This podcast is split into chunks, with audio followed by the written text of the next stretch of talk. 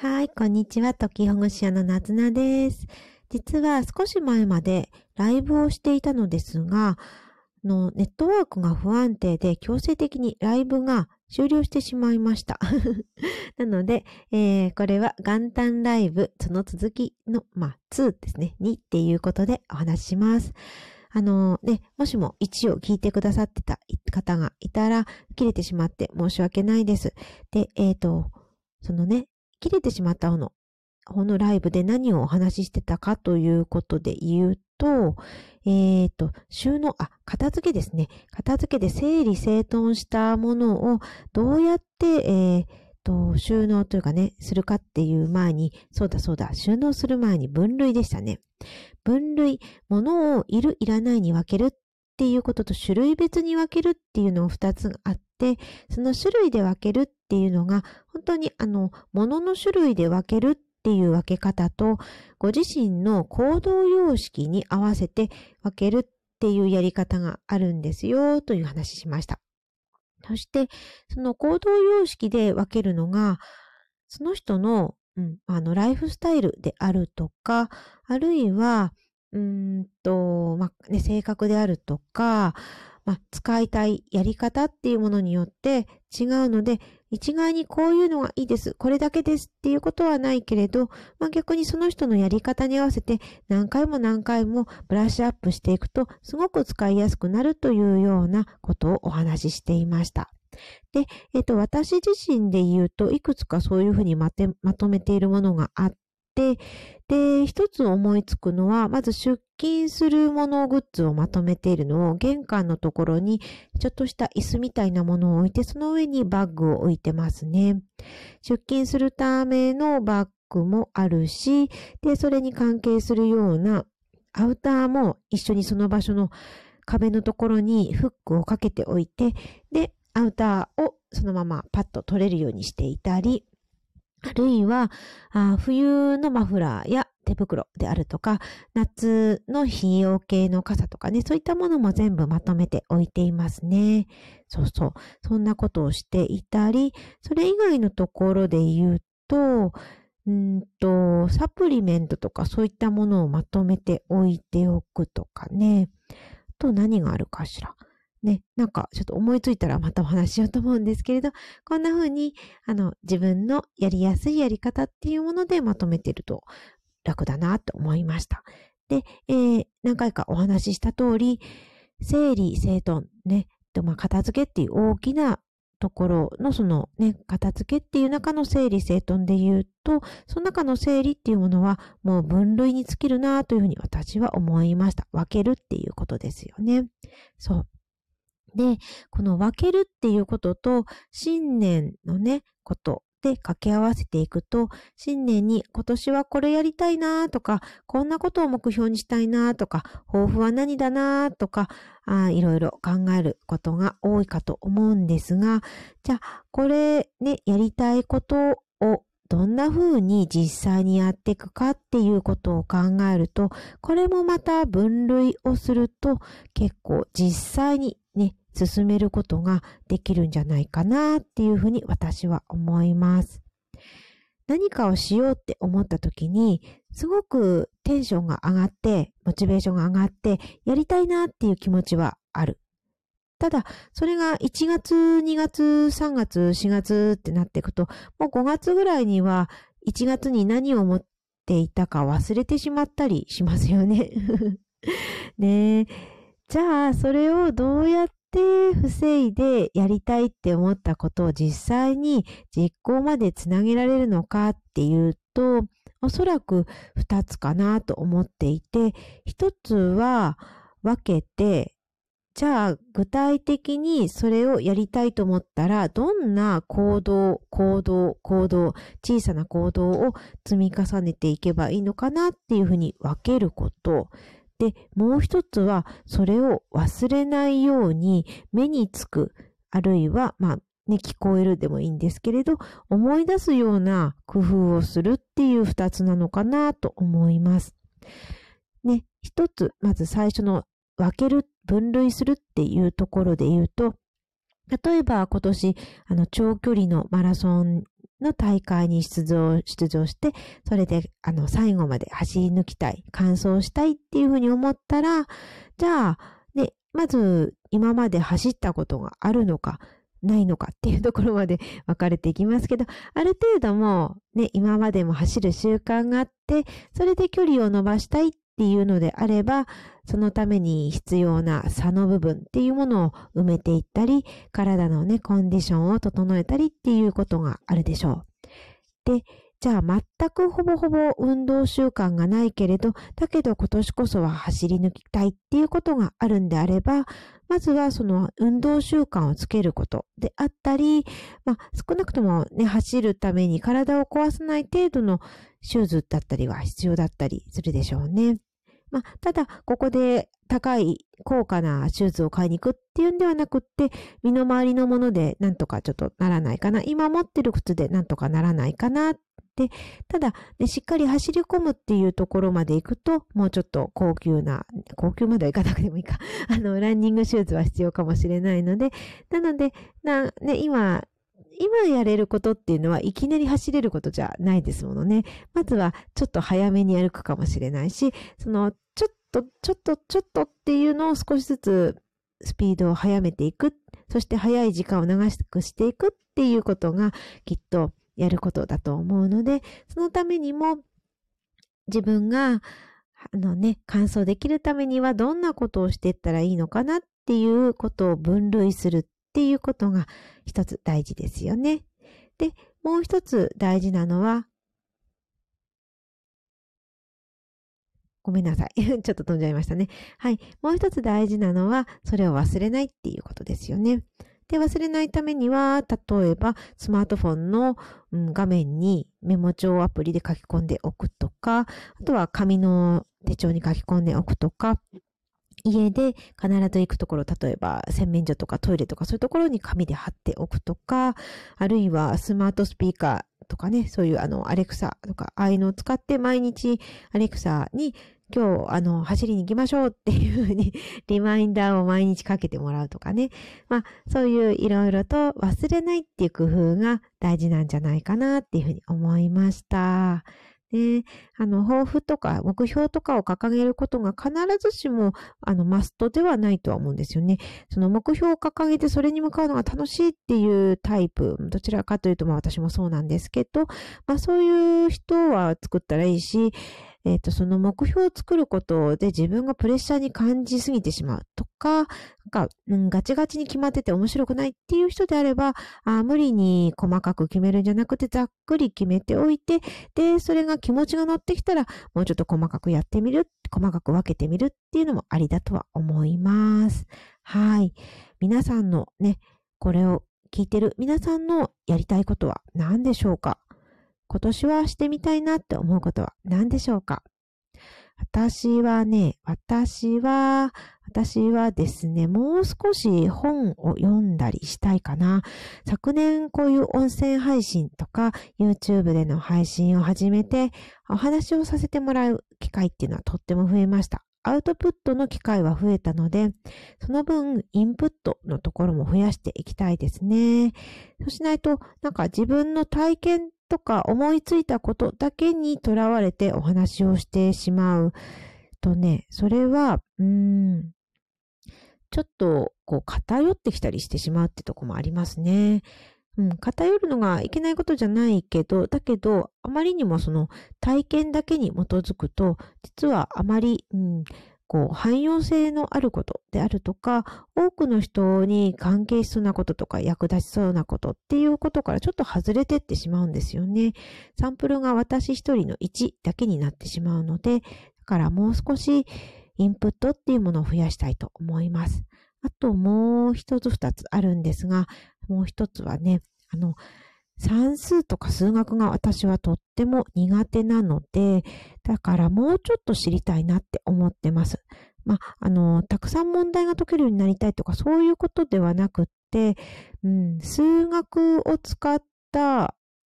テクノロジーってたくさん世の中にありますよね。その数学っていうものが今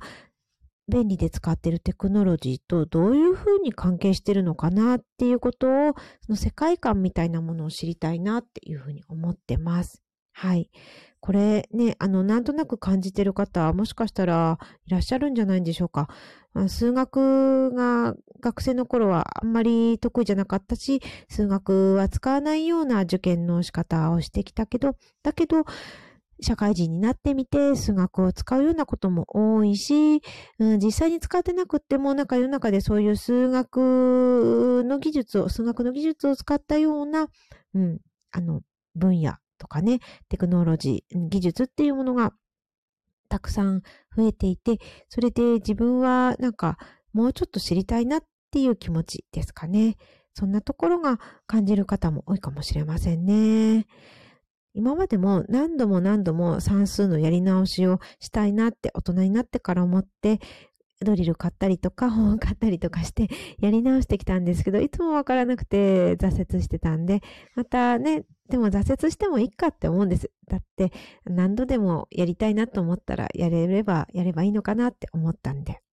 で、今回、その算数とかね、数学をもう一度ちょっと知ってみたいなって思ったのは、直接的なきっかけで言うと、実はあの M1 グランプリの、えー、出場をされていたさやかさん、さやかのネタを見てなんですね。えっ、ー、と、ファイナルステージ最終ラウンドの3組、残った3組の中の1組、さやかが、あえっ、ー、と、演技じゃないか 行った漫才のネタ。あのね、すごく面白かったです、私。あの、残念ながら審査員の方から一票も入らなかったんですけれど、まあ、その見た時も面白かったんですけど、ただ、なんか爆発的な面白さっていうんじゃなかったんですよね。あの、さやかさん以外の2組の方のが、その時に瞬間で面白さは、あの、感じました。だけど、3日経って1週間経って、なんか印象に残ってるのは、さやかの、あの、算数、新しい四則計算じゃない新しい算数のネタなんですよね。あれなんかじわじわ来るんですよ。なんか思い出してクククみたいな で、それで算数に興味をもう一度持ち始めたっていうのが一つありますね。なんか人生どんなことで何をしたいって思うかわからないものだなっていうふうに思いました。で、皆さんのやってみたいこと何でしょうね。今日聞くの2回目ですかね。でも何回か聞いちゃうと思います。なんか、だってやっぱり区切りの時ってなんかやってみたいなっていうことを思いついたりしますよね。で、そうそう、何かやってみたいなっていう時で、私、これは、あの、YouTube の当時の辺でお話ししたんですけれど、実は大きな行動を移すのは立春になってからのが体とか心とか頭がもっとこう、軌道に乗ってきてる時だから、いい、見たいっていうことが、あの、ね、勉強したりしてると書かれていて、で、確かにそれはそうかもしれないなと思います。だけど、こういう1月になって何かをしたい気持ちっていうものをとどめるのはまたちょっと違うと思うので、だから妄想を膨らませたり、ね、やりたいことをどんな風にやっていこうっていうふうに妄想を膨らませていったり、計画立てていったり、準備をしていったり、そしてちょっとずつちょっとずつ始めていったりっていうのは、とっても今の時期、えっ、ー、と、2月の3日、4日ぐらいになるまでの時期にすごくいいんじゃないかなというふうに私は思っています。はい。というわけで、私も算数の教科書じゃないか。算数の本を買ってきました。また、あとね、YouTube も撮ってみたいなと思ったので、えー、1月にならない前に、12月のうちにちょっとだけでも進めたいなと思って、12月に YouTube は撮影をして公開しています。もしよろしかったら YouTube の方も聞きに来てみてください。はい。ね、今、えっ、ー、と、今はですね、1月1日の8時41分、午前の8時41分ですね。皆さん、どうでしょう？どんな風にお過ごしでしょうか？あれですかね、ニューイヤー駅伝を見てたりとか、バラエティ番組を見てたりとかですかね。もう元旦からこの3日ぐらいにかけてはネタ番組がたくさんあって、お笑い番組がたくさんあって、ね、すごく楽しい3日間だなと思います。まあ、と言いつつ私は帰省をしたりするので、ちょっと外出をするので、あまりテレビを見る機会っていうのは少ないので、録画をしておいて、後で見るかなっていう感じですかね。ねおせち料理とかね、なんか日本ならではのいろいろお正月を感じられたりしますかね。ね私はそうそう、おせち料理の話しましょうかね。おせち料理は私はあんまり自分を、あ自分のお家が今は多くのお客様を迎え入れるっていうようなあ感じじゃないんです。以前は多くのお客さんが来るような感じのお家の形態だったんですけれど、世代が変わったり、いろいろ引っ越したりっていうことがあって、自分自身がどちらかというと、お客というかね、あの、邪魔させてもらうような立場になっています。はい。ですが、まあ、一つだけおせちに近いものを昨日作りましたかね、一つ。うん。里芋を出汁で煮て、で、柚子の皮を細かく切って乗せるっていうものをして、で、家族に渡しました。これと、これぐらいかな。なんか、例年だったら、ちょっと紅白ナマスとか作ったりすることもあるんですけれど、ちょっと今ね、手を骨折してリハビリ中なので、なので、えっ、ー、と、里芋の含めにぐらいですかね。そう。で、ね、手をね、骨折してるのに、里芋を剥くの難しいんじゃないかって思うかもしれないんですけど、実は里芋の簡単な皮の剥き方っていうものがあって、、ね、これを聞いてて、あの、それを聞きたい人がいるかどうかわからないんですけど、話し始めちゃったんで話すと、